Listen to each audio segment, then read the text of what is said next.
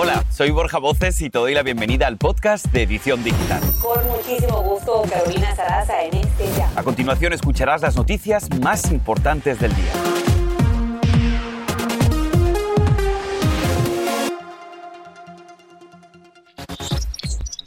Nuevo récord mundial.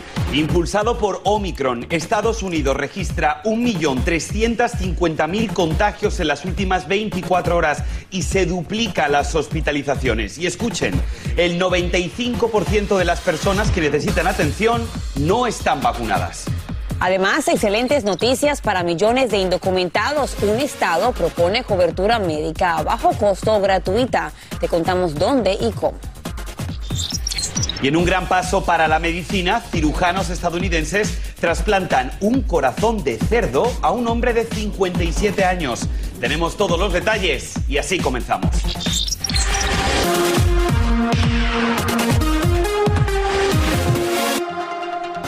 Hola, ¿qué tal? ¿Cómo están? Con mucho gusto, Borja Voces y Carolina Saraz en este martes 11 de enero. Esta es su edición digital y bienvenidos. Bueno, pues vamos a comenzar con el número del día. 1.350.000. Y es que lamentablemente ese es el nuevo récord mundial que establece el país en las últimas 24 horas por contagios de COVID-19, obviamente impulsados por esta variante tan contagiosa de nombre Omicron que no está mostrando ninguna desaceleración. En siete días consecutivos, el promedio de nuevas infecciones se ha triplicado a más de 700.000 casos diarios. Y esta ola de contagios tiene asientos de hospitales al tope. En tres semanas hemos visto que se ha duplicado la cifra de hospitalizados por COVID. Hemos alcanzado un máximo histórico de más de 141 mil personas, algo nunca antes visto desde el comienzo de esta pandemia. Ojo, alarmante escuchar que el 95% de esas personas no están vacunadas y además hay niños como parte de esta estadística. Y justamente a este panorama agregamos que más de medio millón de niños se han contagiado en tan solo una semana. Y justamente los estudiantes de Chicago ya están alistando su mochila para volver mañana a los salones de clase, luego de que el sindicato de maestros lograra un acuerdo sobre los protocolos de bioseguridad y de pruebas mejoradas de COVID-19 para el resto del año escolar. Los profesores comenzaron el día de hoy, luego de este enfrentamiento que ha mantenido durante cinco días a los estudiantes en sus casas. Y atención con este dato, más de 65 mil estudiantes y personal de las escuelas de Los Ángeles dieron positivo al COVID y por ende se perdieron su primer día de regreso a clases. Ante el aumento de contagios, tanto estudiantes como maestros tienen que hacerse la prueba independientemente de su estado de vacunación para poder volver al campus. Y el presidente de México, Andrés Manuel López Obrador, dice que vuelve a dar positivo al coronavirus, pero con síntomas leves. Esta sería la segunda vez que el mandatario asegura tener la infección. Horas antes del anuncio, durante su conferencia matutina, AMLO apareció sin máscara y compartió que se haría la prueba porque había amanecido ronco. Y seguramente que lo han escuchado en casa, pero ¿cómo fue que se infectó de COVID si hace un mes estaba enfermo? Y es que cada vez son más casos en todo el mundo de personas que se han reinfectado con coronavirus. En España se conoce el caso de Bruno Polo, un estudiante de Barcelona que contrajo el virus no solo una, sino en tres ocasiones. Bueno, pues para hablar de esta nueva ola de reinfecciones, vamos a dar la bienvenida a la edición digital al doctor Jorge Otero. Él es el director médico de Best Doctors y también es profesor de la Universidad de Yale. Doctor Otero, gracias por estar con nosotros aquí en la edición digital. Después de escuchar esto y además también poniéndome con permiso de protagonista con mi reinfección, esto significa que vamos a poder reinfectarnos dos, tres, cuatro, cinco veces de COVID. Cuéntanos. Eh, buenas tardes, Borja. Eh, sí, desafortunadamente esta oleada de Omicron y esa infectividad de este virus eh, hace que exista la posibilidad que nos reinfectemos una, dos, tres, cuatro, hasta cinco veces. Se han visto récords de gente infectada. Eh, no, la reinfección no significa que van a desarrollar síntomas severos, pero sí desafortunadamente estamos viendo que la inmunidad no previene que nos reinfectemos eh, de, este, de esta variante. Doctor Otero, ante esta ola de casos, sabemos que varios hospitales en Estados Unidos han optado por esto, permitir que los empleados asintomáticos trabajen. ¿Es esto seguro, doctor? ¿No es alarmante, cree usted, saber que hay una persona positiva trabajando en un centro médico con personas enfermas? Sí, eso es muy controversial, porque realmente algunos hospitales lo que han tratado de decir es que estas personas asintomáticas, inclusivemente siendo positivas, pueden tener la máscara, la N95, y también podemos hablar de máscaras. Eh, entonces, supuestamente las personas no van a contagiar a las, a las otras personas. Y, más que todas esas medidas están hechas porque ahorita hay una sobrecarga del sistema de salud donde muchas gentes que están positivas sin síntomas están fuera del trabajo, entonces no se puede, eh, no, se, no pueden atender a las personas y las medidas de, tener cirugías selectivas no son suficientes para tener un, un, personal dotado que pueda atender esto. Eso es muy controversial, pero ya son medidas extremas. Ahora, doctor Otero, también otro tema muy controversial. Las personas inmunocomprometidas van a poder ponerse una cuarta dosis de la vacuna del COVID tan pronto como esta semana. Y mi pregunta es la siguiente, ¿eso es lo que nos espera a todos? ¿Vamos a tener que seguir poniéndonos los refuerzos de las vacunas? Mira, Borja, yo creo que esto todavía sigue en investigación y mi opinión, yo creo que sí. Yo creo que esto va a ser como la influenza, donde nos va a tocar reforzarnos, sobre todo si hay variantes nuevas, nos va a tocar hacer un refuerzo para que nuestro sistema inmune se, se aumente un poco más y así prevengamos la infección. Eh, entonces creo que eso vamos a llegar a, una normalidad donde nos va a tocar reforzarnos con más vacunas, no solo las personas inmunocomprometidas, sino el resto de la población. Bien, pues doctor Otero, excelente explicación. Muchísimas gracias por haberse conectado con nosotros aquí en la edición digital. Y ya lo hablaba el doctor Otero, lo importante es la prevención. Pues escuche esto, porque los CDC consideran actualizar su guía sobre el uso de máscaras. Y aquí la pregunta, ¿cuál es la mejor para protegernos de Omicron? Yo te explico.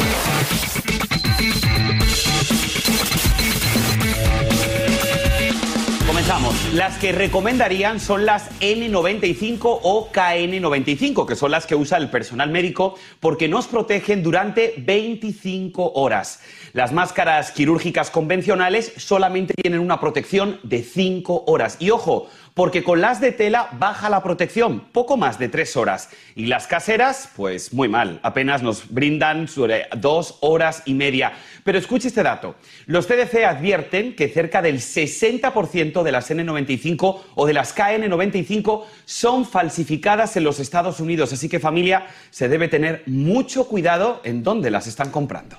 Qué interesante información, no rehusar las máscaras, es algo que ocurre con tanta frecuencia. Este es el podcast de Edición Digital, con noticias sobre política, inmigración, dinero, salud y mucho más. Mientras tanto, la Gran Manzana sigue de luto y ahora conocemos más detalles de lo que habría provocado el pánico y muerte. Quiero que vean las siguientes imágenes. Podemos ver la angustia para quienes intentaban escapar de las llamas de ese edificio en el Bronx. Se habla de fallas en las puertas de emergencia y de detectores de humo. Una tragedia que pudo haberse evitado, como nos cuenta en vivo Fabiola Galindo, quien tiene más de este caso y también nos habla un poco más acerca de las vigilias. Adelante, Fabiola.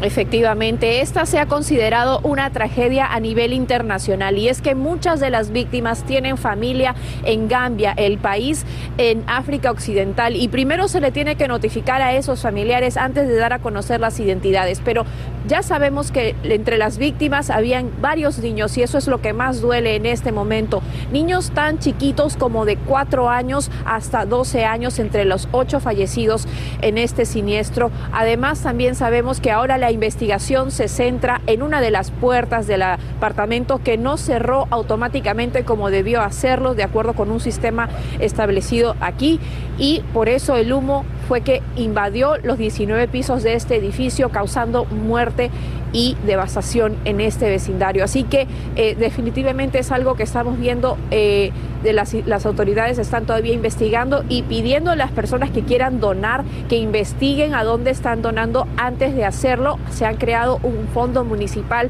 para ayudar con los gastos fúnebres a estas familias. Muchos de ellos van a tener incluso que pagar por más de un funeral que a, más, más allá de, por supuesto, supuesto ser muy doloroso también puede resultar algo muy costoso. Así que hay ayuda para estas familias. Nosotros estaremos muy pendientes. Por ahora, este es mi reporte. Ahora regreso con ustedes.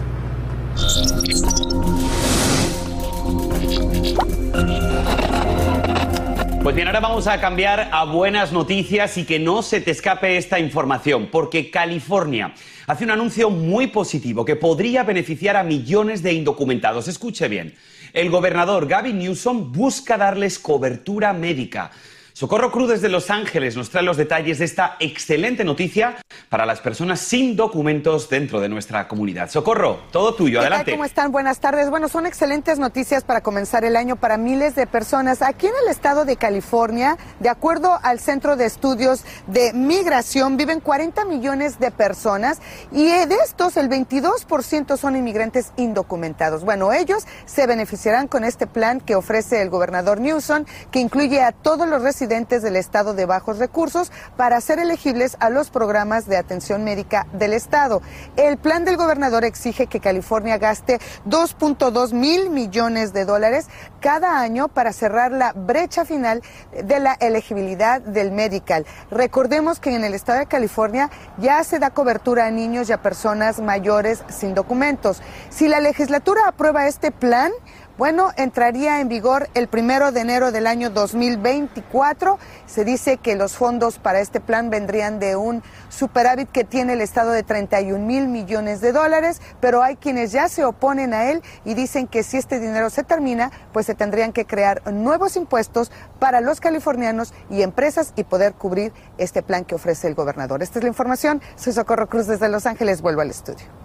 Un tema bastante polémico, Socorro Cruz, pero esperemos que ojalá que estas personas reciban la cobertura médica que tanto están esperando. Y atención ustedes en casa, se acerca la fecha para el pago de impuestos y en esta ocasión por la pandemia hay cambios en el calendario. Tomen nota, a partir del próximo 24 de enero y hasta el próximo 18 de abril, el Servicio de Rentas Internas aceptará tus impuestos. El IRS pide paciencia porque ante la acumulación de trabajo podría enviar los reembolsos mediante depósito directo en las siguientes tres semanas, siempre y cuando se hagan a través de Internet, una fecha muy importante.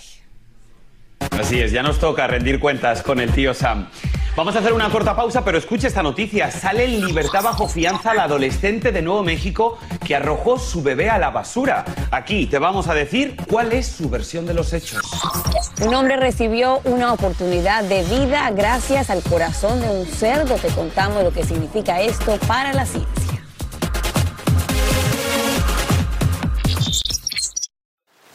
Y ahora regresamos con el podcast de Edición Digital con las principales noticias del día.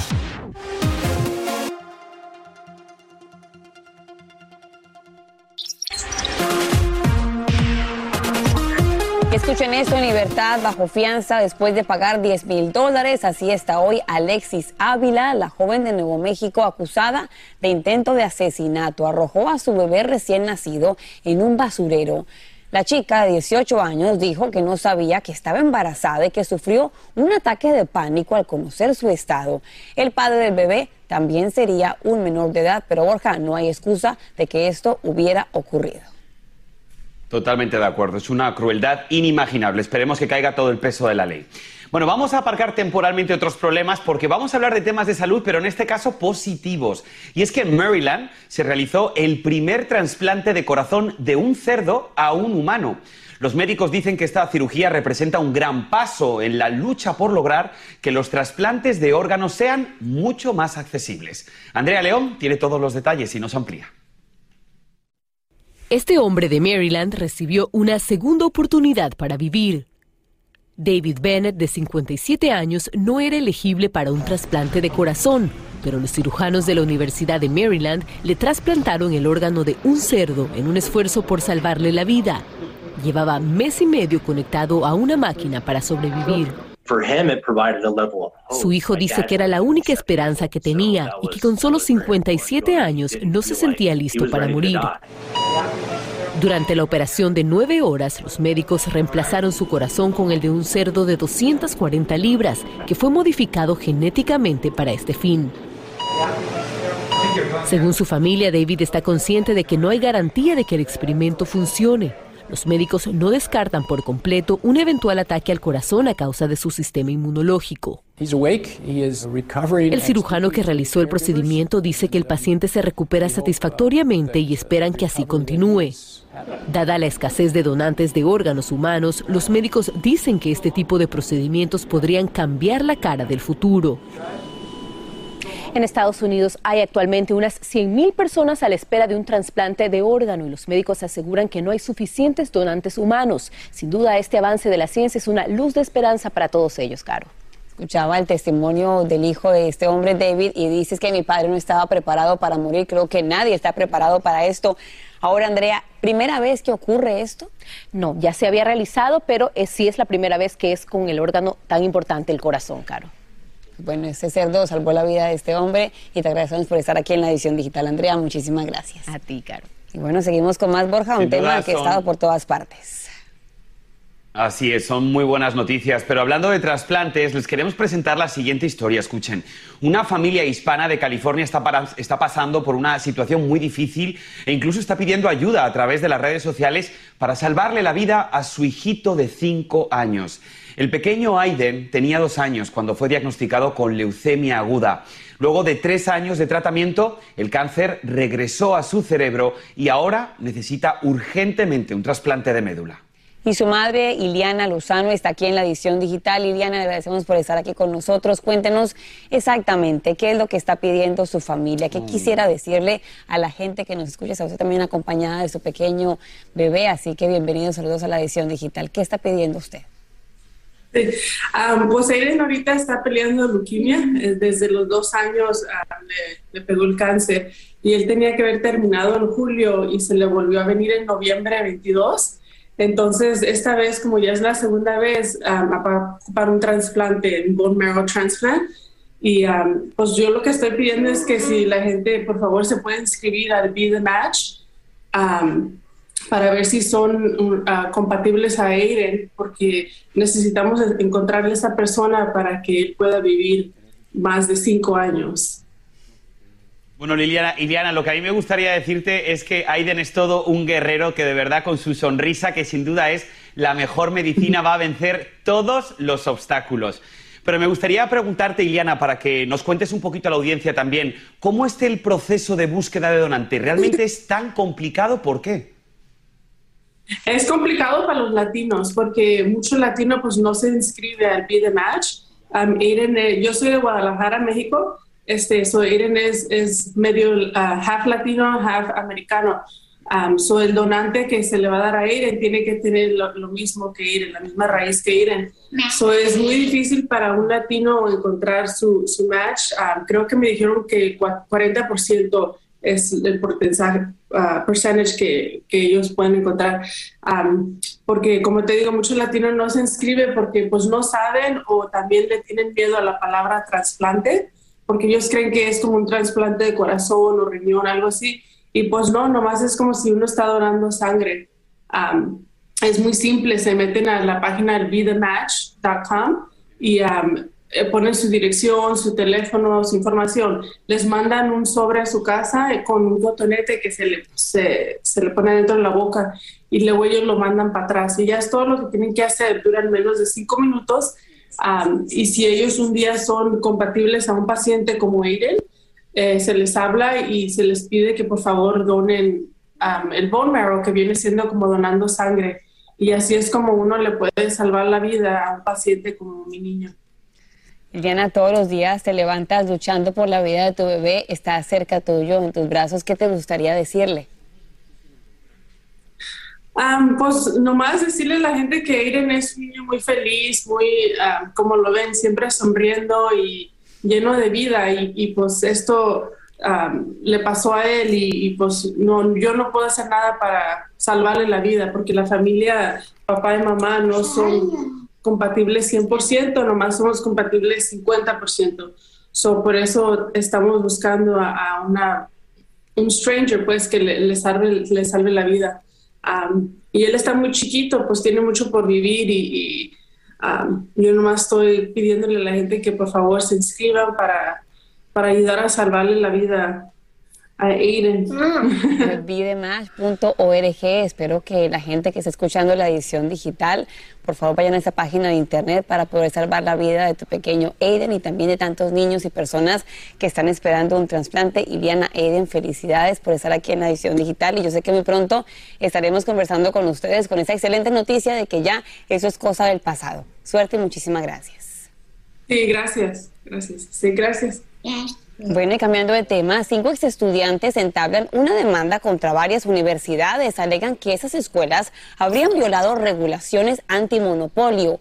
Al determinar la ayuda financiera que reciben ciertos alumnos, los demandantes piden a cualquier ciudadano residente que haya pagado matrícula, alojamiento o comida desde el año 2003 hasta el presente que haga parte de esta reclamación. Este es el podcast de Edición Digital, con noticias sobre política, inmigración, dinero, salud y mucho más. Ahora la duquesa de Cambridge llega al cuarto piso y en pantalla vamos a ver parte de las fotos que se tomó para festejar su cumpleaños número 40. También sabemos que sus hijos y su esposo, el príncipe Guillermo, la ayudaron a elegir uno de esos retratos. El fotógrafo cuenta que durante la sesión hizo que la duquesa se moviera al compás de una especie de vals con una pizca de rock and roll. Borja llegó a los 40 y Muy guapa la duquesa, fantástica. muy guapa. Muchas gracias a todos. Nos volvemos a encontrar mañana. Hasta mañana, gracias.